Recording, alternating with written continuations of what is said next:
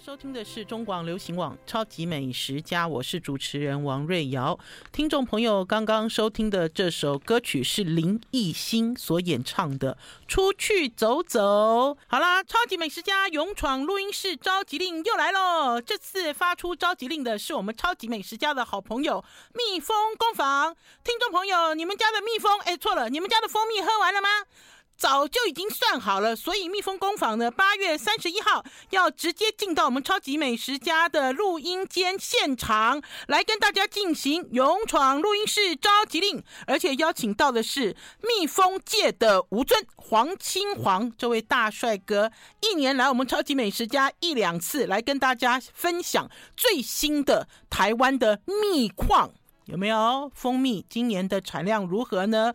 来跟大家聊一聊，他们今年要跟大家分享的玉荷包蜜。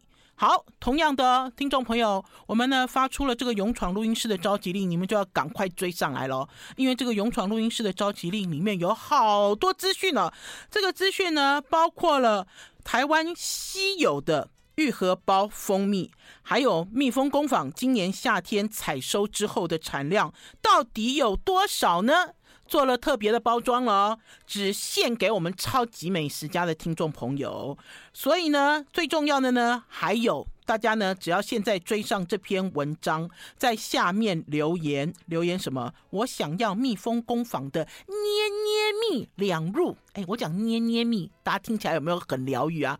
我想要蜜蜂工坊的捏捏蜜两入，就有机会获得哦。还有听众朋友哦，我们啊，每次啊，请蜜蜂工坊来到我们超级美食家哈，你们一定要动作快，否则都秒杀。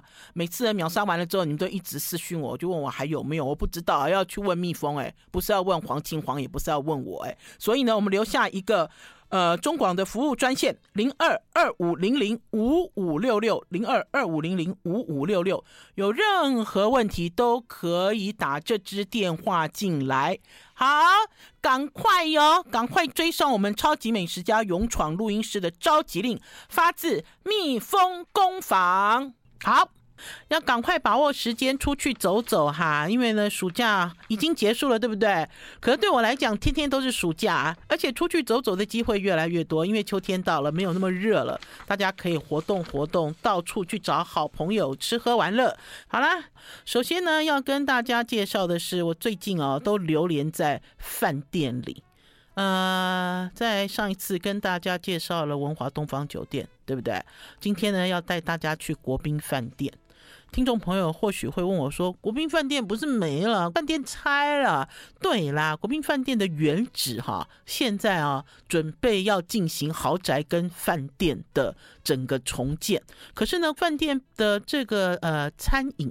最有名的米其林一星餐厅 A Cut，还有呢，他们呢有口皆碑的很多政商名流都很喜欢吃的川菜餐厅，还有粤菜餐厅，这三家全部都搬到另外一个地方独立哈，在一个大楼里面独立经营哈。那所以呢，那天呢，呃，饭店的公关就打电话给我，然后这个公关呢也是好久不见了。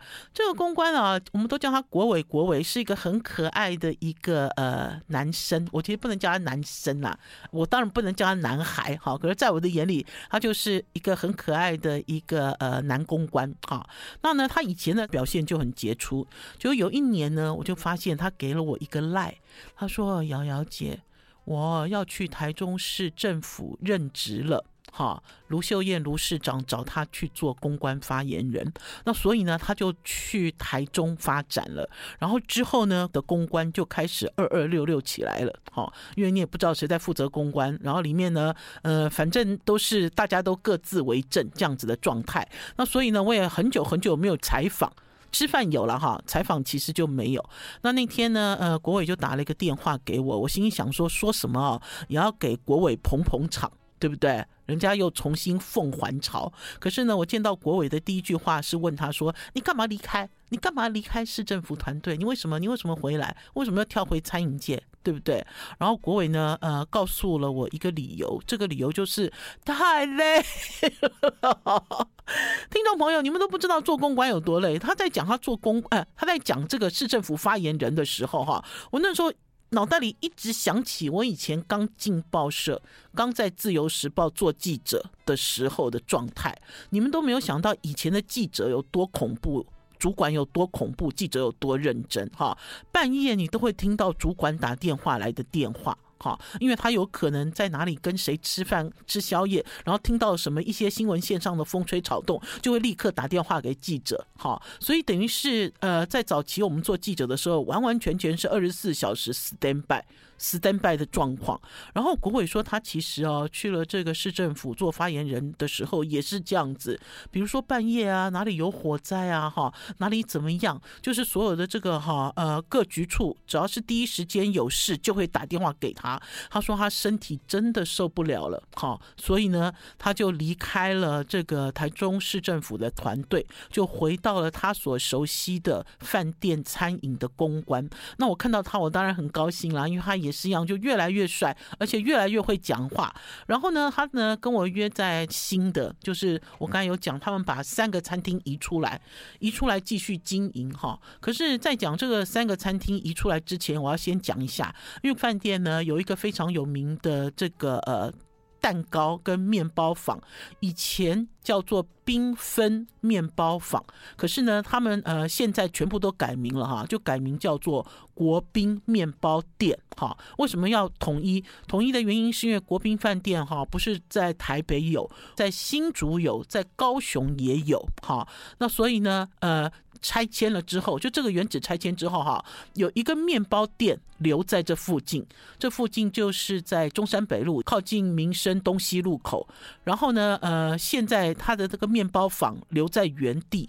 很接近的地方，就是留在中山北路跟民生东路的交叉口那个地方。好，那我要跟听众朋友讲哦，因为呢，呃，我会经常经过这里啦。那以前呢，他那时候不是宣布关掉了吗？整个都要拆迁的时候，我其实就有看到这个面包房，然后那我就想说，哎，这真的还是假的啊？为什么叫国宾呢？因为我一直记得他们的面包店叫做缤纷嘛，哈。然后之后呢，我就跑去买面包。我要跟大家报告的是，哈，我进去买面包，买第一次、买第二次、买第三次，全部都扑空。因为它虽然是一个面包店，可是很有趣的是，它这个面包店里面哈，永远都空空如也。好，那我也搞不懂为什么，到底发生什么事，才发现哈，原来哈。呃，应该是讲说，有人习惯在饭店买面包，通常都用预购制，就是我要买什么，我要买什么都订好啊。所以我第一次、第二次、第三次，我要去去这个面包店买面包，我都看到用纸袋打包好的面包，可是我要买的东西，还是说我看到这个货架上全部都空空如也。然后呢，前一阵子呢，我也的确是特别特别跑去要去买一个蛋糕，呃，父亲节那一天啦，父亲节那一天。我跟乖乖的董事长约吃饭，乖乖的董事长他约了民福台菜，哈，呃，所以我就想，我双手空空去不太好，对不对？然后可是呢，如果买一个普通的蛋糕，看起来好像也都吃不下，所以我就想到说，哎，我可以去买他那个可爱的有造型的小蛋糕。那所以呢，我就跑到面包坊去，结果听众朋友，我站了一个多小时，我才买到我要的小蛋糕。好，我们要先休息一下，进一段广告，再回到节目现场。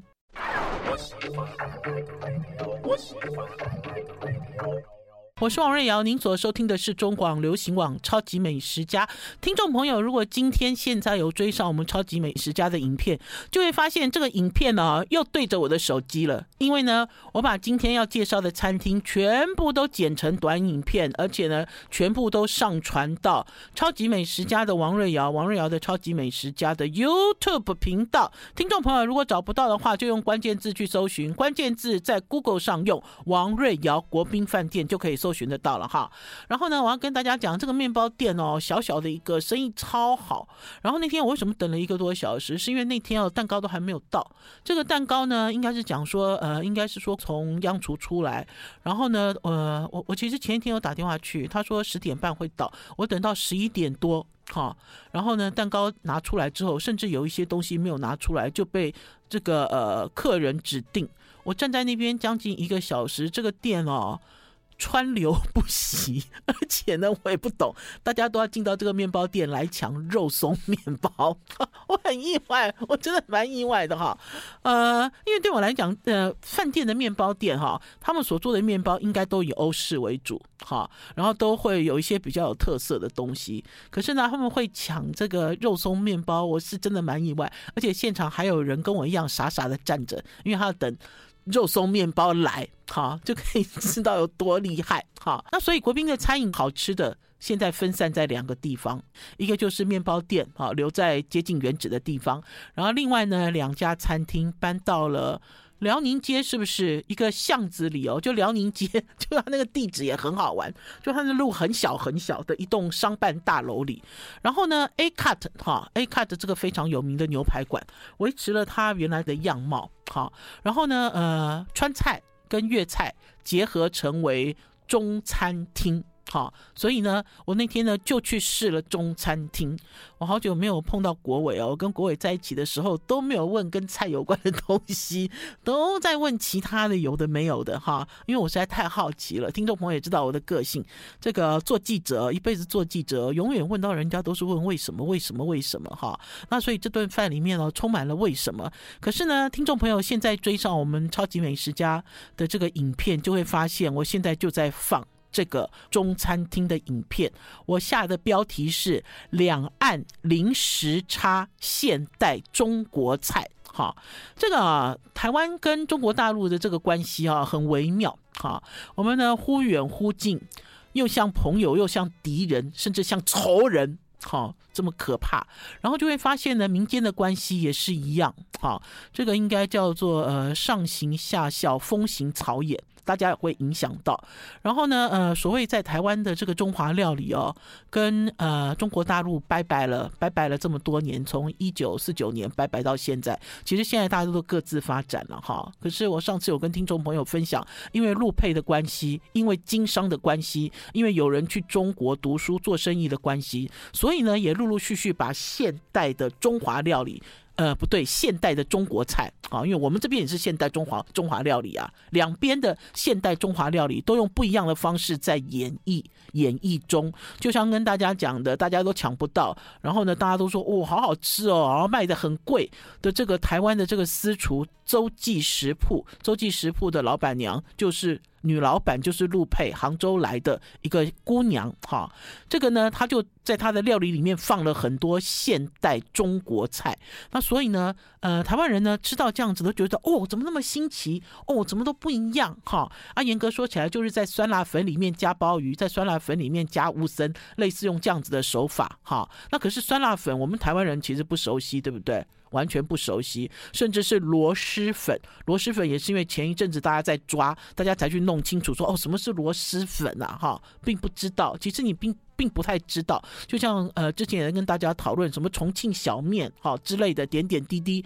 的一些呃，由这种呃呃非正规哈，他们会讲说是江湖菜，就是很草莽跑出来的这些料理，然后陆陆续续变成流行菜系，甚至呢，在全中国各省。都流行的这样子的滋味，老实讲，我们台湾并不熟悉。好，那可是呢，他们这个川菜馆的这个主厨哈。呃，如果我没有记错的话，在很多年前，他们就会跑去中国大陆取经。哈，其实早年呢，两岸的这个饭店餐厅呢，也经常会互相交流，会互相取经。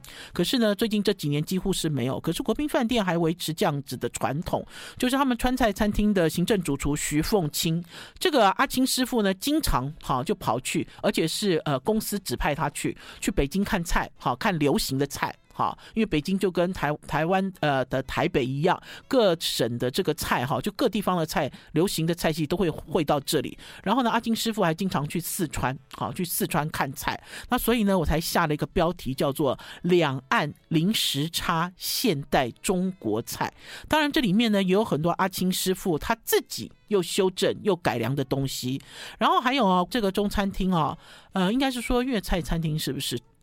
中餐厅还是川菜餐厅，他们有拿下这个米其林必比登，哎，不是米其林餐盘推荐。这段时间大家都在讨论必比登，对不对？可是听众朋友，真正的米其林星星也已经公布了哦。好了，我们要先休息一下，进一段广告，再回到节目现场。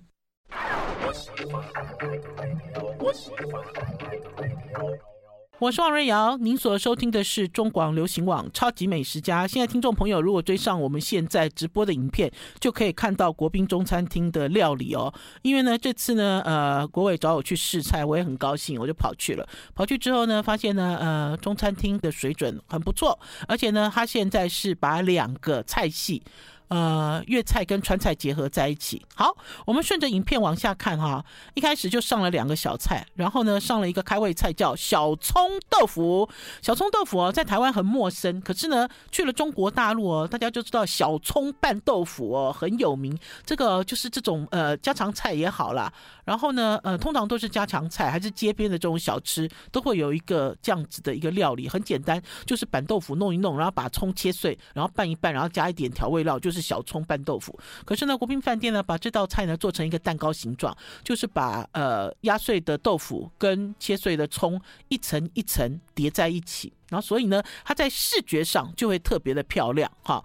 除了小葱豆腐之外呢，阿金师傅呢那天还给我吃了一个青花石锅红条，就青花石锅的这个石斑鱼。所谓的青花石锅里面有三种青，一种呢就是青辣椒，一种呢就是青花椒，嗯，还有一种是什么？总共有三种青，就是呃以青为名的食材，然后先把它炒制成一个酱，然后呢再跟这个呃石斑鱼，那天用的是红条鱼，再跟石斑鱼再煮成一个汤哈。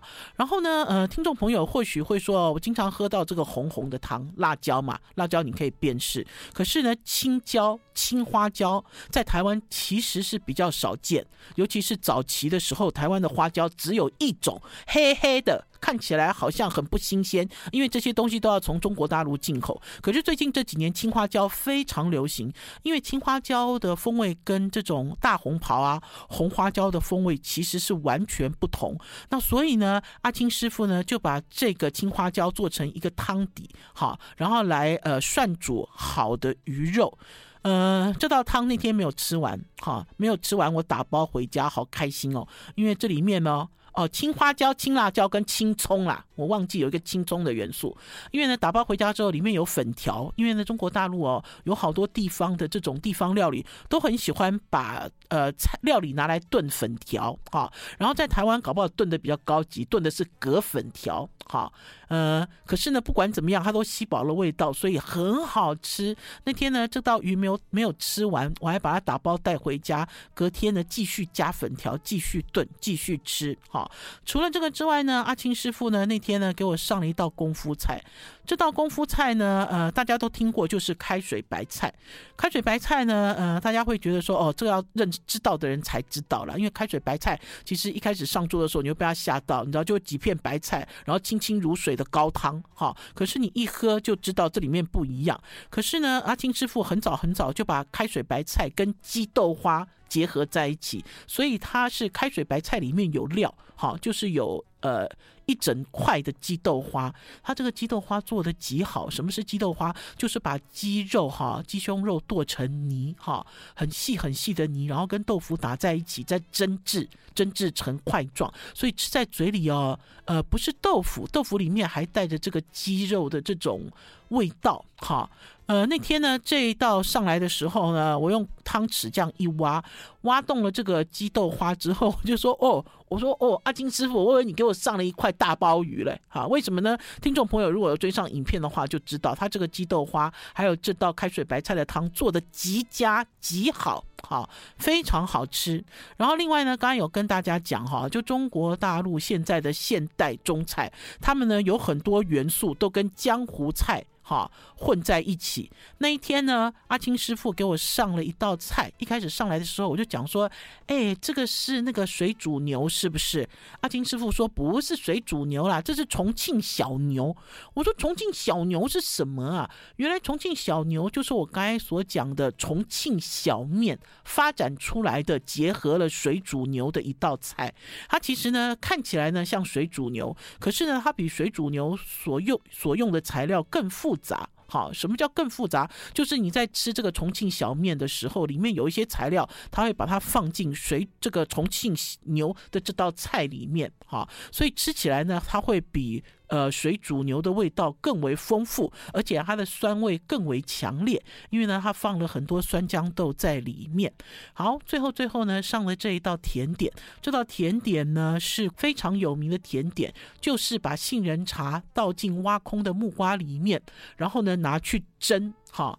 呃，我我其实吃过很多这个呃用木瓜来做料理的一些菜哈，然后甚至有人在里面加上什么海鲜啊、美乃滋啊去焗烤。可是呢，我自己会觉得这个杏汁木瓜啊，是我吃过最好吃的木瓜料理，因为它经过这样子蒸制之后。之后哈，这个木瓜都软了。你在吃这个杏汁的时候，就会随着这个杏仁茶被你挖上来，而且杏仁茶跟木瓜两个完全不违和，增加了很多高级感。嗯、好，紧接着呢，跟大家介绍第二家餐厅。这个第二家餐厅呢，是要跟大家来聊小米。呃，这个小米的这这个参会哈已经结束了哈，听众朋友，因为呢，这个是料理台湾所办的一场参会。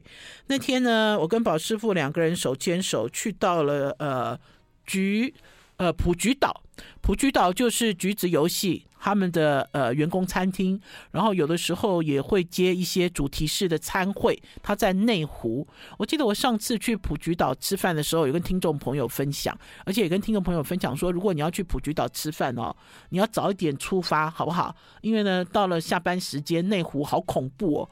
人山不能讲人山人海，是车车阵连绵啊，车子进不去，人也进不去，他也出不来。所以那天我就早早跟宝师傅两个人手牵手去到了普吉岛。嗯、我还蛮喜欢普吉岛的。喜欢普橘岛的原因，呃，除了是因为我羡慕橘子游戏的员工，好，因为他们家的福利很好。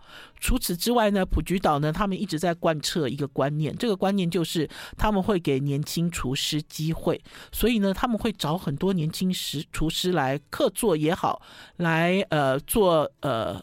联联手哈，就是等于是双厨联手、三厨联手。因为我上次吃的那个就是三厨联手。那呢，这次呢，呃的主题是小米哈，所以呢就找来了两位有客家有客家料理背景的两位女主厨联手来做小米料理哈。呃，听众朋友现在如果追上了影片，就可以看到宝师傅用。呃，叉子在敲一块脆皮猪，哈，我们其实没有放出声音啦，因为现在是广播。大家如果想要看到这个完整的影片，就请你们直接到 YouTube 频道用关键字去搜寻。我们要先休息一下，进一段广告，再回到节目现场。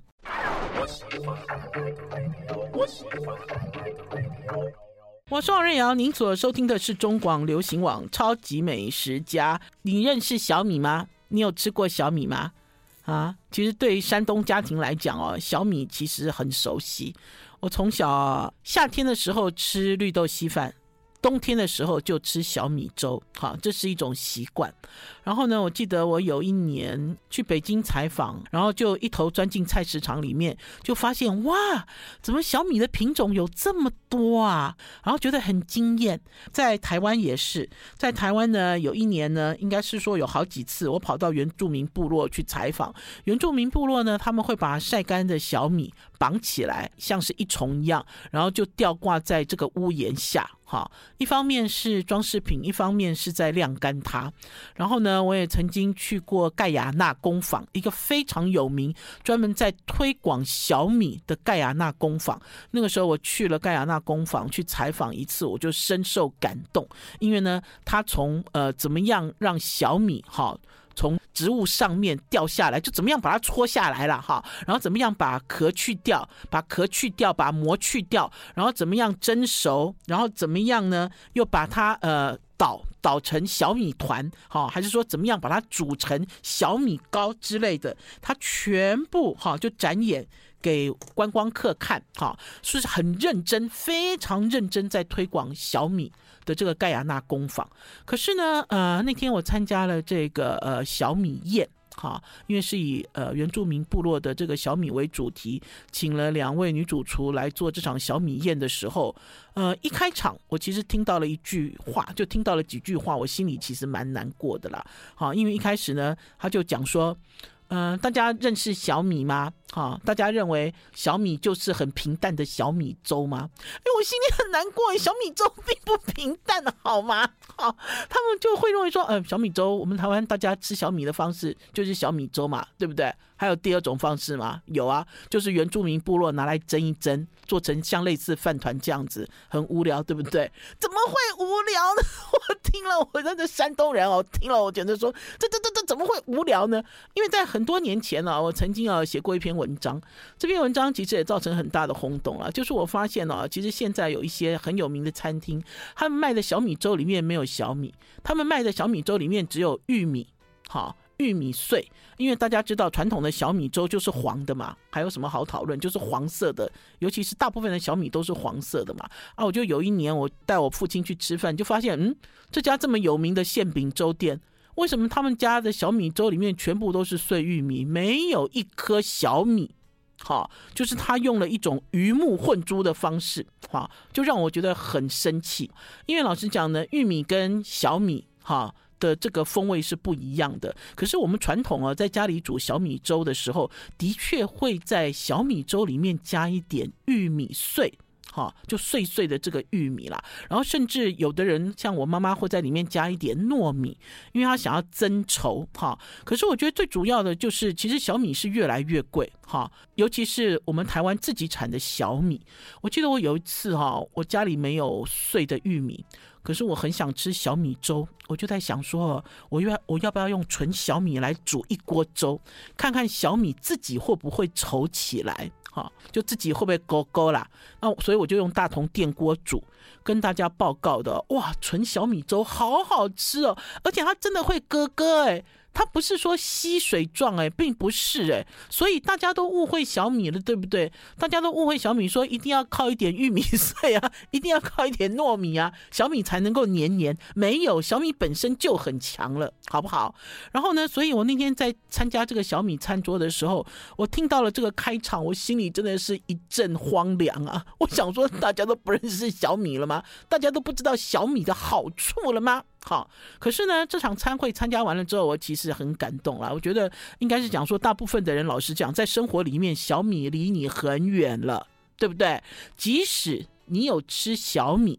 因为我记得在最近这几年，也是一样，也是超过十年了。那个时候在花东的部落，他们要推广小米，他们就在粽子里面加入小米的元素，所以小米肉粽也卖得非常好。可是除了我刚刚讲的这三种，小米有出现在你的生活里吗？其实没有，对不对？小米其实是一个陌生的食材。那所以呢，也透过了这样子的一个活动之后，我发现了，我也看见了年轻厨师到底要怎么样用小米来演绎料理，而且。相当精彩，非常精彩。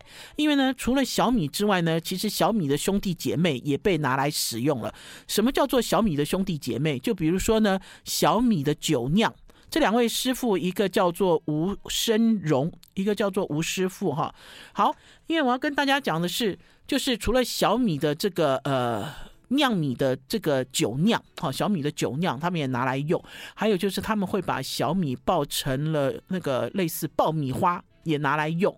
然后甚至于呢，他们把小米糊化了，做成面包。哈，我觉得这两位师傅是非常成功，把小米当做是一个正常的食材运用在料理里面。好，这点让我相当的感动。哈，然后还有呢，其实，在讲到这个餐会的时候，要介绍一个餐会的缘起了哈。因为这个餐会里面邀请了两个很重要的人物。好，其中呢有一个是小姑娘，这个小姑娘呢名字叫做林永成。这个林永成呢，他呢本来是在台中，他是台中人。他因为做了计划，为了做计划啊，就直接跑到了这个屏东的部落里面，然后呢就在做小米的保种。好，然后呢，就因此就认识了这个部落里面他的先生，他的先生叫做陈俊哲，他们呢一起在屏东生活共购里面，哈，一起在推广小米生活共购的深哈是深入的深，哈，不是生活的深。大家如果感兴趣的话，就用生活共购去搜寻跟 Google。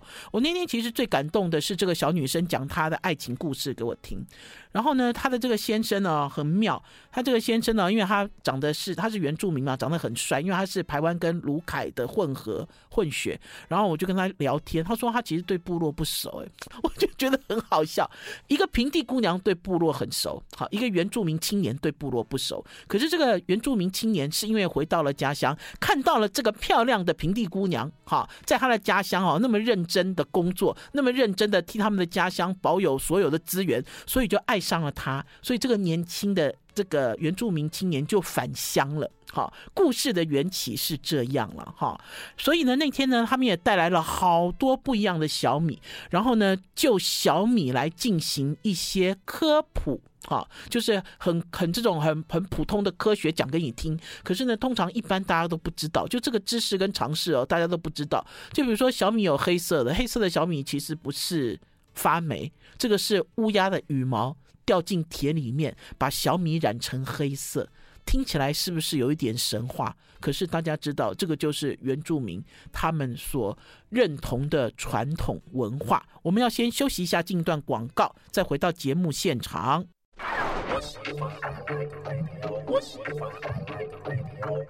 我是王瑞瑶，您所收听的是中广流行网《超级美食家》最后一段，来跟大家聊聊小米。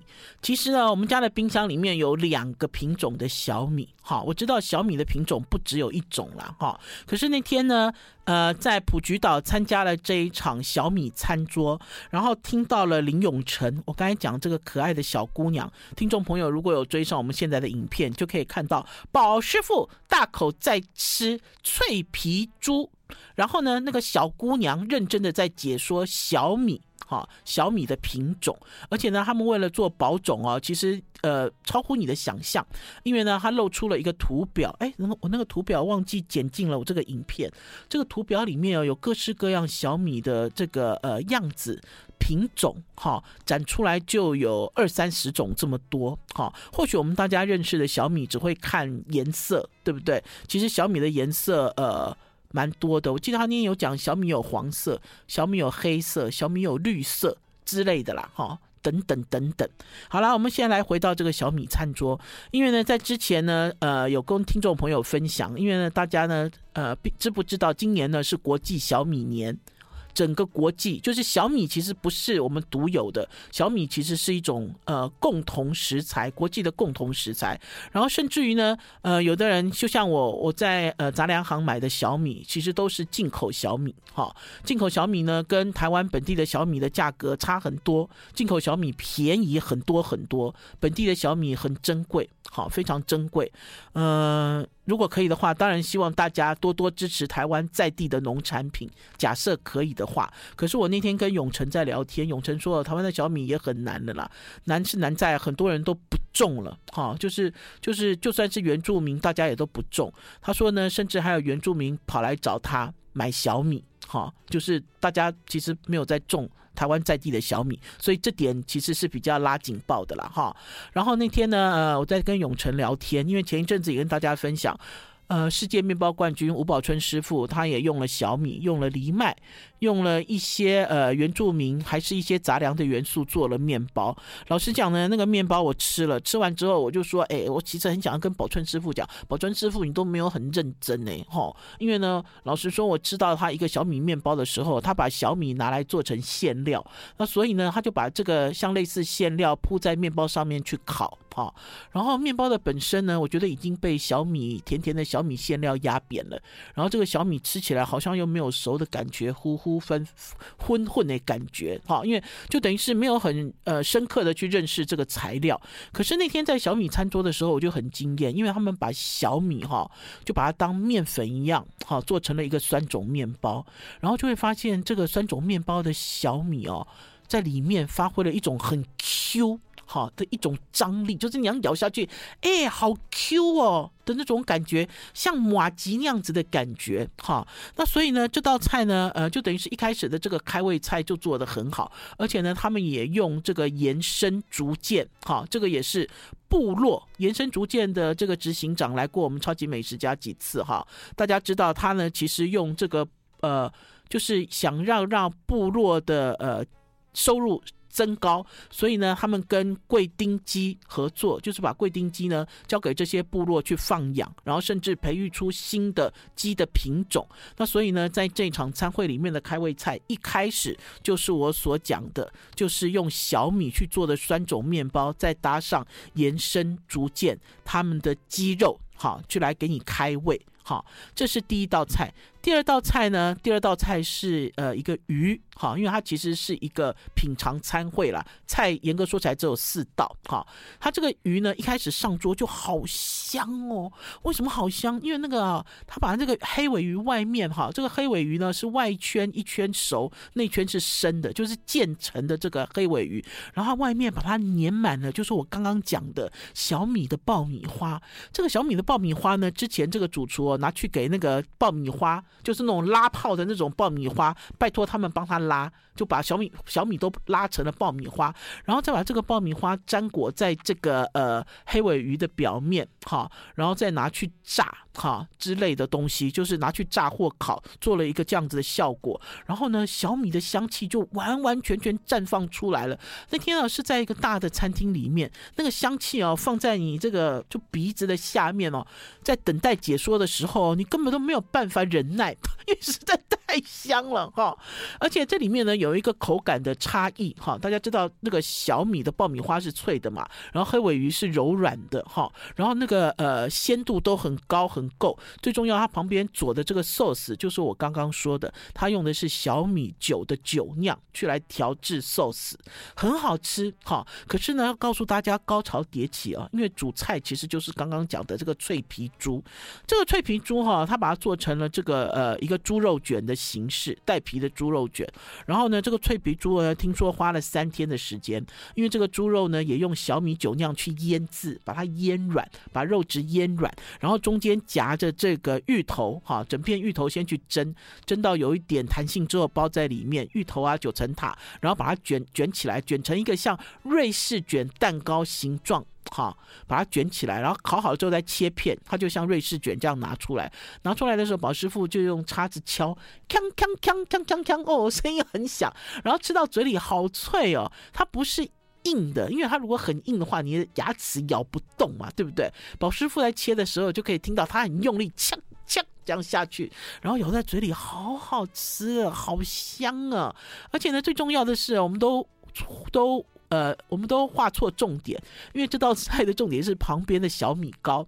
因为呢，原住民呢的确也会吃小米粥，我那天才知道，我以为吃这种小米粥是外省人的习惯，其实不是。可是原住民吃小米粥呢，会放入很多野菜，其中有一个野菜呢叫龙葵，叫奥迪奥迪亚，他们会讲奥迪奥迪尔哈，就是龙葵。除了龙葵之外，还放了很多很多野菜下去炖煮哈。那所以呢，呃，这个主厨呢，就把这个小米粥做成一个小米糕。最后的一个甜点呢，就是小米酒酿做的冰淇淋。这个冰淇淋其实可以寄转到部落里面，非常好吃。可是关键是在于刚刚讲说哈，两个女主厨，两个女主厨的背景，他们其实都有客家人的元素，所以呢，他们把这个牛问水哈做成。这种五彩的汤圆就跟这个小米酒酿冰淇淋放在一起，天哪，这个甜点超好吃哎！而且呢，这个牛问水做的好小哦，像一个像一个扣子一样，就是这种五彩的小扣子，然后呢搭配这个小米酒酿冰淇淋，我觉得一些呃观光区的部落应该可以透过这次的餐会，好好的来推广小米，甚至呢把小米的这样子的味。到给深化，让大家都觉得小米不再那么遥远，或者是小米不再那么单调。好啦，超级美食家今天的节目到此告一段落，明天中午空中再见哦，拜拜，拜拜。